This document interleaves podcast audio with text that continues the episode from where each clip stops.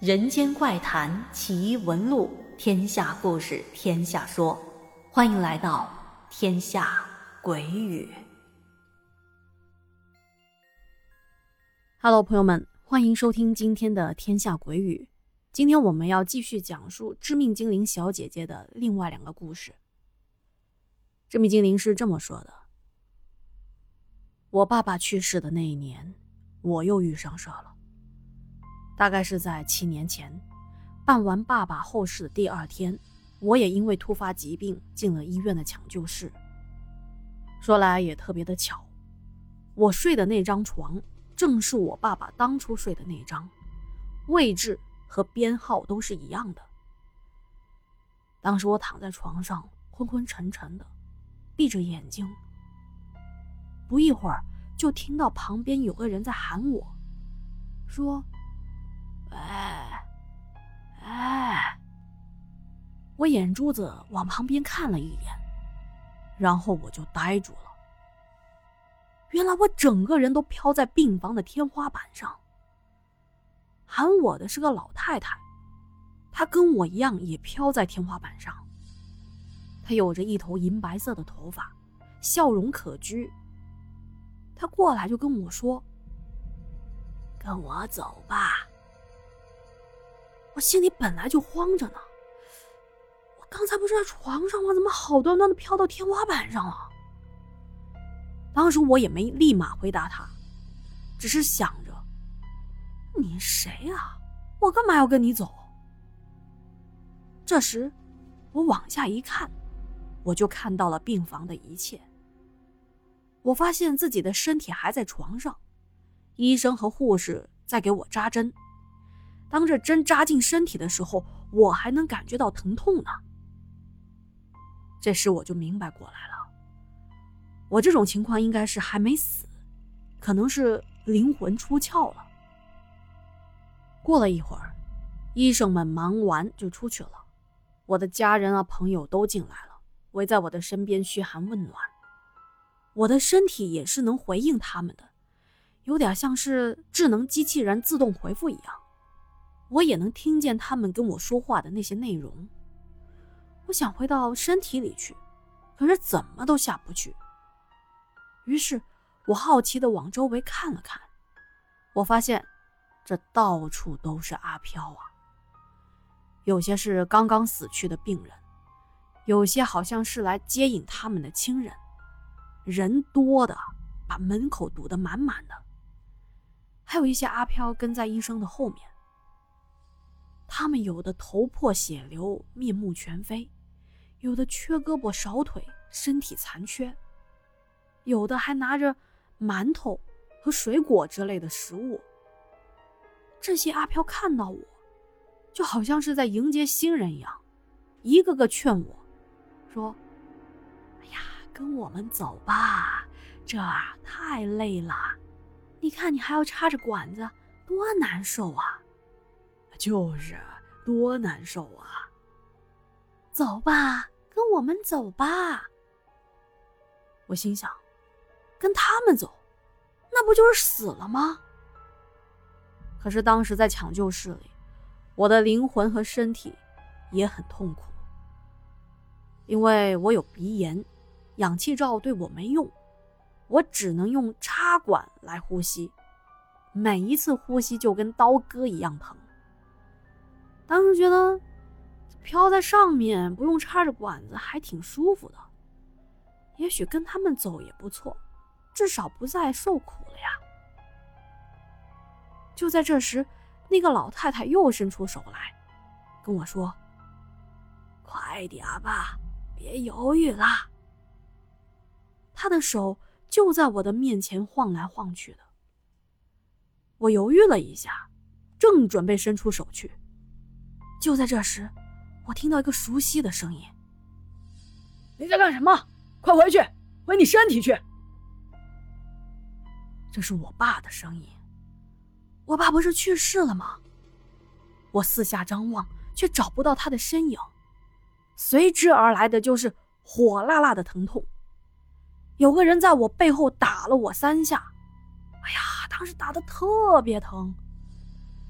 在剧痛下，我突然就醒了，也是醒了，一睁眼一看，我在床上了。哎呀，我灵魂回到身体里了。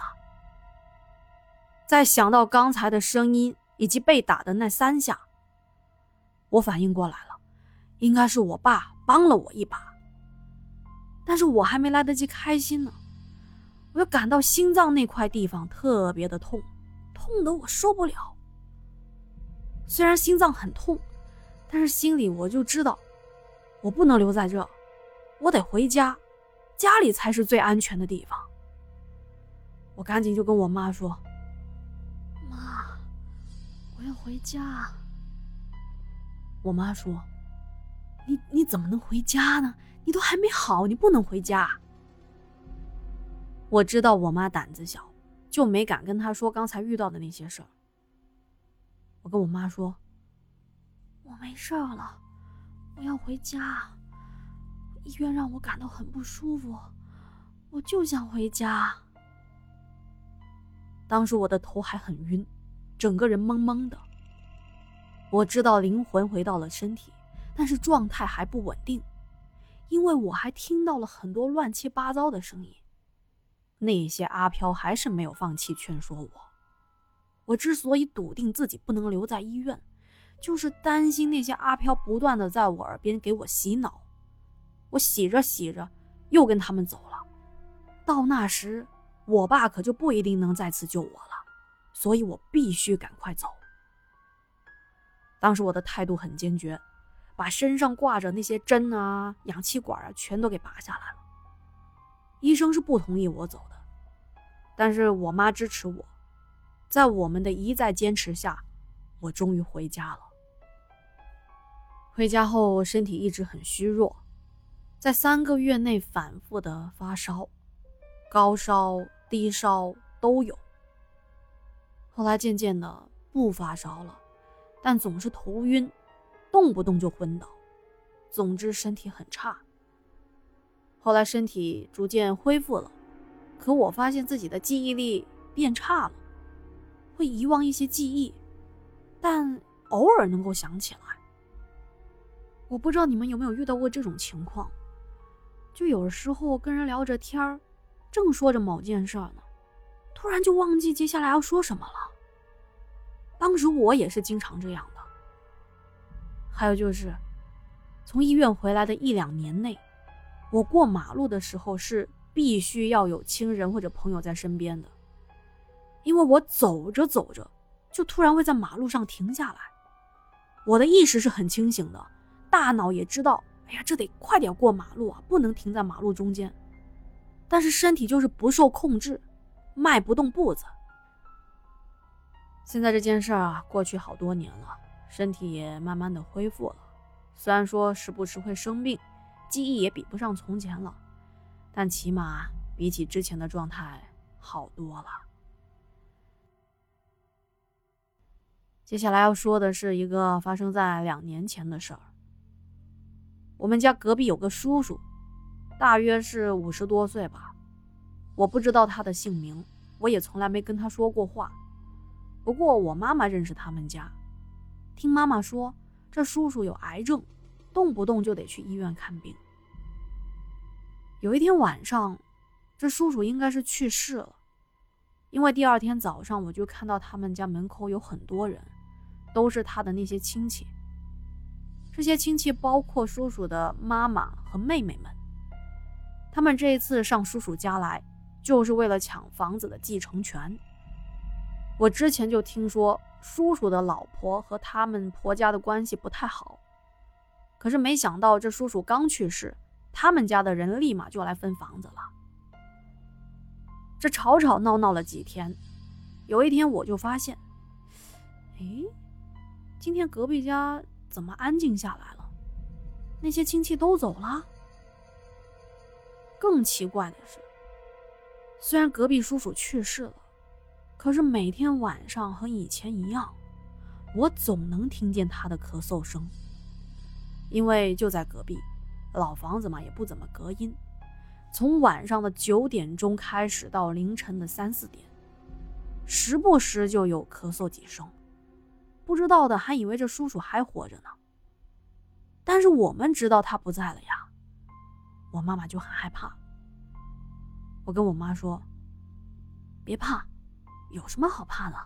我们也看不见他，他咳嗽他的就是了嘛。”但是我妈还是挺害怕的，哪怕白天出门上下楼都需要我陪着。其实有件事我没跟我妈说，因为我怕说了她更害怕了。就是那叔叔去世后。我见过他。那天白天，我准备出门，刚开门，就看到有人上来他们家看房子。这房子为什么卖掉？后面我们会说原因。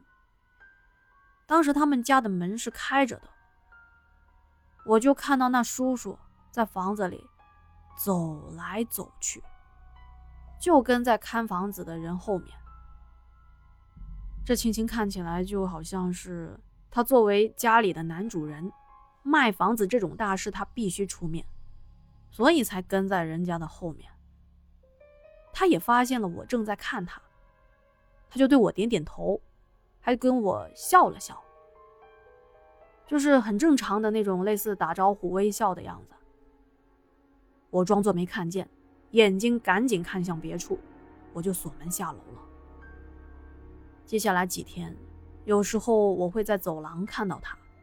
走廊上有别人家养的小狗，每到这个时候，那小狗就会呜咽几声，小小声的叫几下，但也没有人会当回事儿。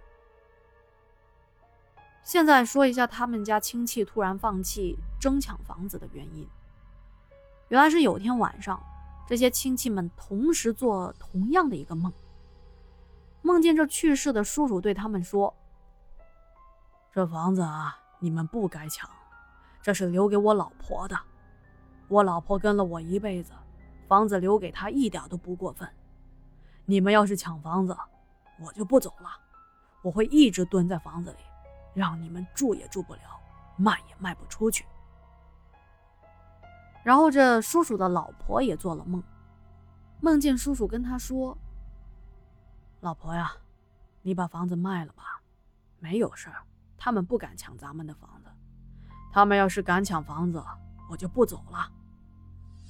咱们家给我治病也花了不少的钱，你卖了房子，再买个小一点的房子，一个人住也足够了。剩下的钱你就拿着花，好好的照顾自己。他老婆说起这件事的时候很委屈。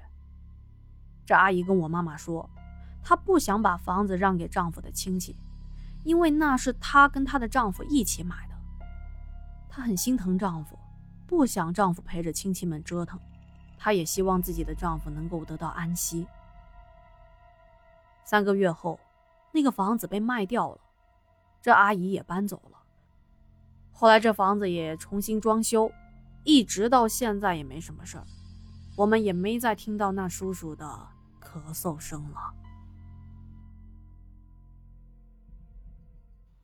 这故事讲完了，感谢致命精灵小姐姐的分享啊，多不容易啊，去世了还在操心呢，这也是放不下吧。不过我有个问题啊，那叔叔是真的走了吗？